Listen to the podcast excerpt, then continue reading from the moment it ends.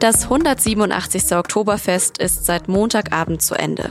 Nach zwei Jahren Pause war es das erste während der Corona-Pandemie. Wie erwartet sind die Infektionszahlen in München und Bayern in den letzten Wochen stark gestiegen. War es trotzdem richtig, dass die Wiesen stattgefunden hat? Und was erwartet uns sonst noch in diesem Pandemieherbst? Darüber habe ich mit dem Immunologen Carsten Watzel gesprochen. Sie hören auf den Punkt, den Nachrichtenpodcast der Süddeutschen Zeitung. Ich bin Antonia Franz. Schön, dass Sie dabei sind.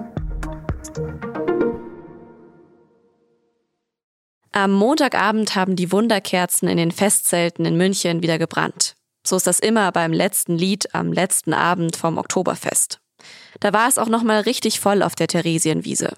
Die Menschen haben sich in den Armen gelegen und sich zugeprostet. Obwohl es viel geregnet hat in den letzten Tagen, ist Wiesenchef Clemens Baumgärtner zufrieden mit dem 187. Oktoberfest. Die Wiesen, sie ist wieder da. Und das ist eigentlich die Kernbotschaft. Und 5,7 Millionen Gäste haben den Weg auf die Wiesen gefunden. Und ich glaube, dass diejenigen, die allen Widrigkeiten zum Trotz ihren Spaß haben wollten und ihre Freiheit auf der Wiesen, sie auch bekommen haben.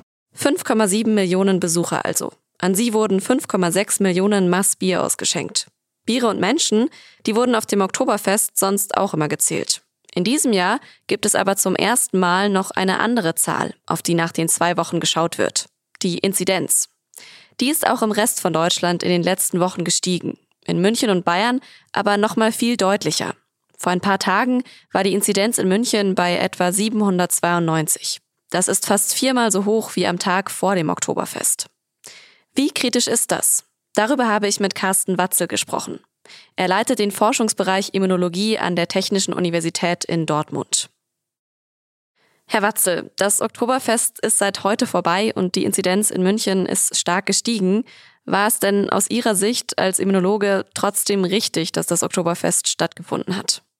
Ich glaube schon, weil aus dem Grund, dass es im Moment ja darum geht, nicht so sehr Infektion zu verhindern, sondern Erkrankung zu verhindern. Und da muss man auch berücksichtigen, dass natürlich viele Menschen durch die Impfung oder auch durch die Infektion natürlich jetzt eine hohe Immunität erreicht haben. Das heißt, man kann sich vielleicht noch infizieren, aber die wirklich die wenigsten erkranken daran noch schwer. Und das ist, glaube ich, das Wichtige. Karl Lauterbach hat hier auf Twitter äh, geschrieben, dass diese hohen Inzidenzen noch nicht nötig gewesen wären, wenn vor dem Einlass Selbsttests äh, gemacht worden wären. Würden Sie das denn für zukünftige Großveranstaltungen dann empfehlen? Ich glaube, man muss sehen, äh, dass man natürlich eigenverantwortlich handeln muss. Das heißt, wenn ich Symptome habe, dann sollte ich mich sowieso testen und dann sollte ich auch nicht auf so ein Volksfest gehen oder generell auf Veranstaltungen gehen. Aber jetzt äh, generell für Großveranstaltungen immer eine Testpflicht zu machen, finde ich als überzogen. Also ich glaube, da kann man dann einfach auch an die Selbstverantwortlichkeit der Menschen appellieren. Das ist wahrscheinlich auch das, was wir so für die zukünftigen Großveranstaltungen dann lernen können, dass man einfach jetzt selbstverantwortlich handeln muss und, und wir da so an die Eigenverantwortung appellieren sollten. Oder wie sehen Sie das? Genau, so Großveranstaltungen haben natürlich immer das Potenzial, ähm, dass jemand infektiös ist, auch ohne es wirklich zu äh, merken. Das ist ja das Problematische bei SARS-CoV-2, dass ein Teil der Infektionen auch asymptomatisch abläuft. Also die Leute merken gar nicht, dass sie angesteckt sind, aber sie sind halt infektiös. Das heißt, sie können andere Leute anstecken. Das wird bei Großveranstaltungen immer der Fall sein. Ähm, und da muss man einfach sagen, gut, wenn ich auf so eine Großveranstaltung gehe und selber vielleicht zur Risikogruppe gehöre, dann muss ich halt gucken, dass ich mich vielleicht selber schütze. Wenn ich ein hohes Risiko habe, verzichte ich vielleicht auf die Teilnahme oder ich trage eine Maske, wenn das möglich ist.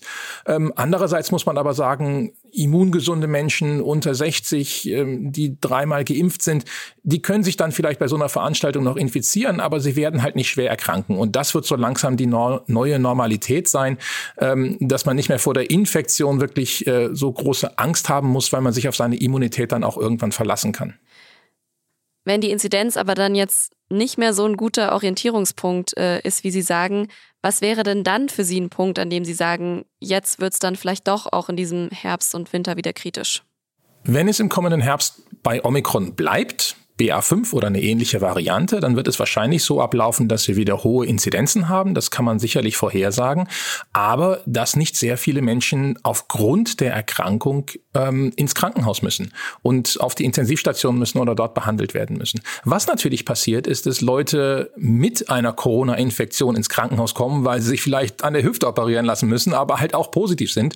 Das wird die Krankenhäuser vor eine Herausforderung stellen, weil solche Patienten natürlich anders behandelt werden müssen, isoliert werden müssen etc. Das heißt, der Aufwand dort ist größer. Das heißt, da muss man schon gewissermaßen ein Auge auch auf die Inzidenz haben. Und das andere Problem bei hoher Inzidenz ist, dass dann auch viele Menschen krankheitsbedingt ausfallen können und wir dann in Betrieben zum Beispiel Probleme bekommen. Das heißt, es gibt schon äh, äh einen Grund zu sagen, wir sollten jetzt die Inzidenz nicht durch die Decke gehen lassen. Man braucht gewisse Maßnahmen, um das ein bisschen zu begrenzen, dass wir da nicht in Probleme reinlaufen. Aber wir haben es ja in der letzten ähm, Omikron-Welle auch gesehen mit BA1 und BA2, dass wir sehr hohe Inzidenzen hatten, aber es noch für die Krankenhäuser ähm, erträglich war. Also man darf es jetzt natürlich nicht einfach so laufen lassen, aber ich glaube, wir haben sehr gute Instrumentarien, um zu hohe Inzidenzen zu begrenzen. Und ich glaube nicht, dass wir härter eingreifen müssen mit Kontaktbeschränkungen oder Lockdowns oder ähnliches. Ich glaube, die Zeit ist vorbei, weil wir einfach diese hohe Grundimmunität in der Bevölkerung haben. Mit gewissen Maßnahmen meinen Sie dann die Maskenpflicht, die es noch in öffentlichen Verkehrsmitteln gibt und so weiter. Also das wird jetzt noch bestehen bleiben. Genau, also wir wissen ja, dass in öffentlichen Verkehrsmitteln, die müssen einfach viele Menschen nutzen, um täglich zur Arbeit zu kommen. Das heißt, die haben gar keine andere Wahl. Und da finde ich es auch gut, dass weiter die Maskenpflicht ist. Ich selber kann aus eigener Erfahrung berichten, jedes Mal, wenn ich ein paar Stunden im ICE gesessen habe, ist danach ein paar Tage später meine Corona-Warn-App rot. Und da bin ich auch froh, äh, dass ich und aber auch die anderen dort eine Maske getragen haben, dass man sich dort nicht infiziert hat. Als Arbeitgeber kann ich auch nur appellieren, äh, wenn die Inzidenzen sehr hoch sind und äh, Sie in Ihrem Betrieb äh, Maßnahmen ergreifen können, um vielleicht in gewissen allgemeinen Bereichen eine Maskenpflicht zu haben, dass die Leute sich nicht untereinander anstecken, kann das auch nur gut sein, dass Ihre Mitarbeiter dann nicht reihenweise ausfallen. Ich glaube, das sind so die Maßnahmen, die wir ergreifen müssen, um einfach zu viele oder ja unkontrollierte Infektionen zu begrenzen. Ähm, das andere, der andere Aspekt ist ähm, die Isolations- oder die Quarantänepflicht. Eine Quarantänepflicht, muss man ehrlich sagen, gibt's ja gerade gar nicht mehr. Also jemand, der Kontaktperson äh, von einer nachweislich infizierten Person war, der muss sich ja gar nicht in Quarantäne begeben. Da wird ja nur empfohlen, dass man sich dann regelmäßig testet, gerade natürlich, wenn man Symptome hat.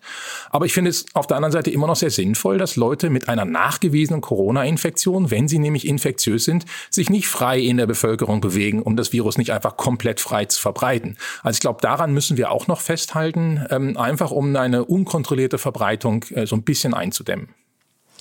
Jetzt beobachte ich gerade auch im Bekannten- und im Freundeskreis und äh, erzählen ja viele auch, dass es nicht nur Corona-Fälle gerade viel gibt, sondern auch viele Menschen gerade erkältet sind, also mit einer Grippe auch im, im Bett liegen. Also kommen denn jetzt auch gerade so zwei Ansteckungswellen zusammen?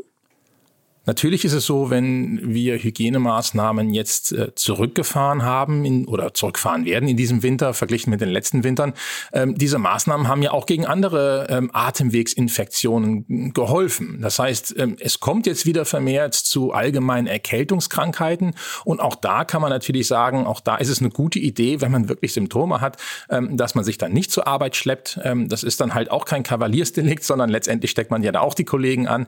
Ähm, von daher fände ich es gut, wenn man da eine gewisse ja, Hygienemaßnahmen auch bei anderen Infektionskrankheiten ähm, beibehalten würde. Das wird natürlich jetzt kommen. Für den Einzelnen muss man sagen, ist es eher ähm, unwahrscheinlich, dass ich mich mit zwei Viren gleichzeitig anstecke. Ähm, das hat was mit dem angeborenen Immunsystem zu tun, ähm, dass das Immunsystem, wenn es einmal mit einem Virus infiziert ist, ähm, die Zellen in eine Art Lockdown schickt, dass ein zweites Virus diese Zellen dann gar nicht kaum noch infizieren kann. Das heißt, für mich persönlich ist, ist eher unwahrscheinlich, dass ich jetzt auch noch beide Erkrankungen gleichzeitig bekomme. Aber als Gesellschaft ist es natürlich so, dass die eine Hälfte hat halt Grippe, Grippe, die andere hat Corona und dann die anderen haben noch ein bisschen Schnupfen. Ähm, das kommt jetzt natürlich alles ein bisschen viel. Jetzt sprechen manche schon davon, dass wir nicht mehr in einer pandemischen äh, Situation sind, sondern schon in einer endemischen. Äh, wie sehen Sie das denn? Ich glaube schon, dass man das sagen kann, aber ich glaube, keiner traut sich das jetzt wirklich offiziell zu verkünden. Ähm, was, glaube ich, passieren wird, ist, dass wir merken, dass wir ähm, vergleichsweise gut durch diesen Winter gekommen sind, verglichen mit den letzten beiden Wintern, und wir dann im Nachhinein sagen, gut, jetzt haben wir es geschafft, jetzt haben wir mal einen Winter ohne starke Maßnahmen wirklich ähm, durchlebt, ohne dass jetzt schlimm was passiert ist. Jetzt sind wir in der Endemie, weil die Endemie heißt ja letztendlich nichts anderes, dass sich weiterhin Menschen infizieren werden, aber halt nicht so viele Menschen schwer erkranken oder daran sterben werden, dass wir als Gesellschaft reagieren müssen. Es Corona wird bleiben. Es wird immer noch Leute geben, die sich vor dieser Infektion persönlich schützen müssen, weil sie immer noch ein hohes Risiko haben. Aber halt nicht so, dass wir als Gesellschaft sagen müssen, da müssen wir jetzt allgemein Maßnahmen ergreifen. Und ich glaube, das wird eher im Nachhinein passieren, ähm, wenn wir gut durch diesen Winter gekommen sind. Das klingt auf jeden Fall äh, nach einem eher positiven Ausblick auf diesen Winter. Hoffen wir mal, dass es in Erfüllung geht. Ähm, dann sage ich vielen Dank für das Gespräch an der Stelle. Sehr gerne.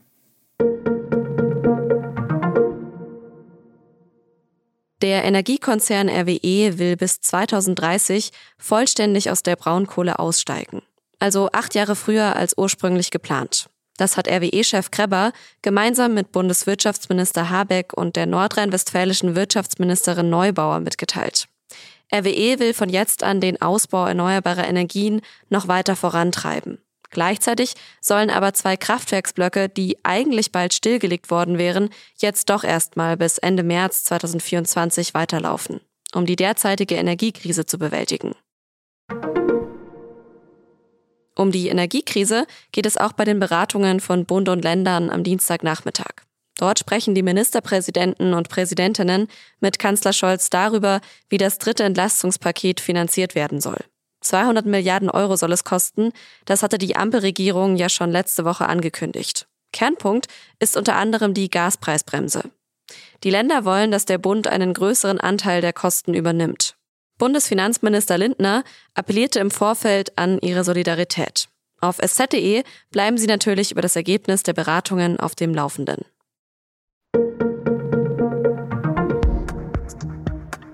Viele Tiere sehen ja heute ganz anders aus als ihre Vorfahren vor Hunderten von Jahren. Zum Beispiel Kühe oder Schweine.